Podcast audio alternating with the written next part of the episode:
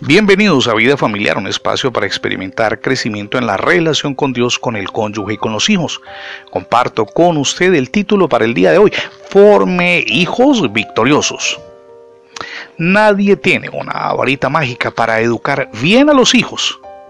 Los hijos del pastor son a veces los que peor se portan en la congregación y unos padres temerosos de Dios pueden descubrir de la noche a la mañana que su hijo es drogadicto o que su hija es algo peor. Sin embargo, fíjese en lo que dijo el sabio cuando leemos en el Salmo 127.4, como flechas en las manos del guerrero son los hijos. Las flechas disparadas por un arquero van en la dirección en la que se encuentra la diana, elegida por el propio arquero. Supongamos que los padres son los arqueros, que toman en sus manos a esos seres indefensos que son los hijos, y que la diana es la meta hacia la cual quieren que estén siempre enfocadas las vidas de sus hijos.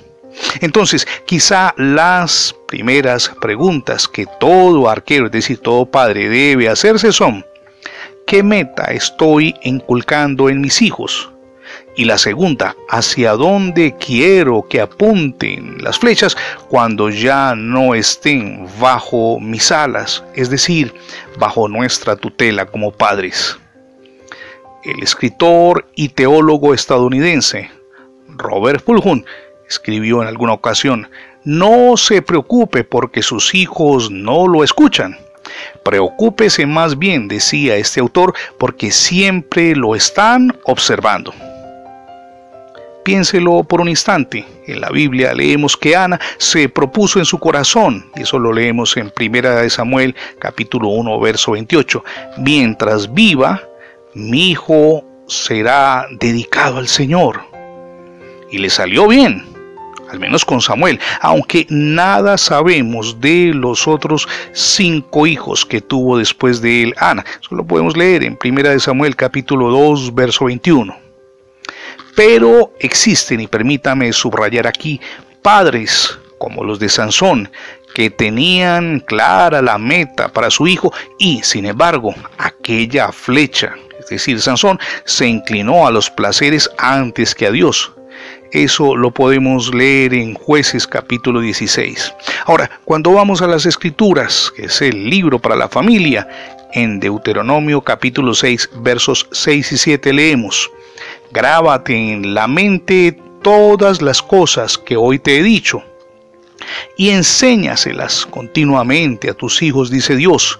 Háblales de ellas tanto en tu casa como en el camino, y cuando te acuestes y cuando te levantes, es decir, instruirlos en la palabra todo el tiempo. No parece haber respuesta a los miles de interrogantes que alberga el corazón de una madre. Ella lee en las escrituras una palabra poderosísima que está en Proverbios 22.6. Instruye al niño en su camino y ni aun de viejo se apartará de él. Y esta madre lo cree, pero ¿cómo calmar su inquietud? Se puede ser su caso, o usted como padre. Pero tenga plena confianza que si hemos forjado a nuestros hijos en principios y valores, los hemos, sentado las bases al menos, formado para ser victoriosos. Muéstrele a sus hijos un Dios real, siguiendo el principio que leemos en Deuteronomio capítulo 6 versos 6 y 7 que acabamos de leer. Viva la fe que predica y puede tener la certeza de que estará sentando las bases de generaciones victoriosas. Permítame preguntarle cómo está la relación con sus hijos, con su esposo, con su esposa, con sus hermanos, con sus padres. ¿Cómo anda? Es hora de evaluarnos y con ayuda del Señor Jesucristo imprimir cambios, cambios permanentes en nuestra vida familiar. A propósito de Jesucristo, ya lo recibió en su corazón como su único y suficiente Salvador. Hoy es el día para que lo haga. Recíbalo en su corazón y permita que sea Él quien gobierne su existencia, pero también su hogar. Gracias por escuchar las transmisiones diarias, tanto en la radio como en el formato de podcast. Recuerde que ingresando la etiqueta numeral devocionales vida familiar en Internet, tendrá acceso a todos nuestros contenidos digitales alojados en más de 20 plataformas digitales. Le animamos también para que se suscriba a nuestra página en internet. Es facebook.com diagonal devocionales vida familiar. Somos Misión Edificando Familias Sólidas y mi nombre es Fernando Alexis Jiménez. Dios les bendiga hoy, rica y abundantemente.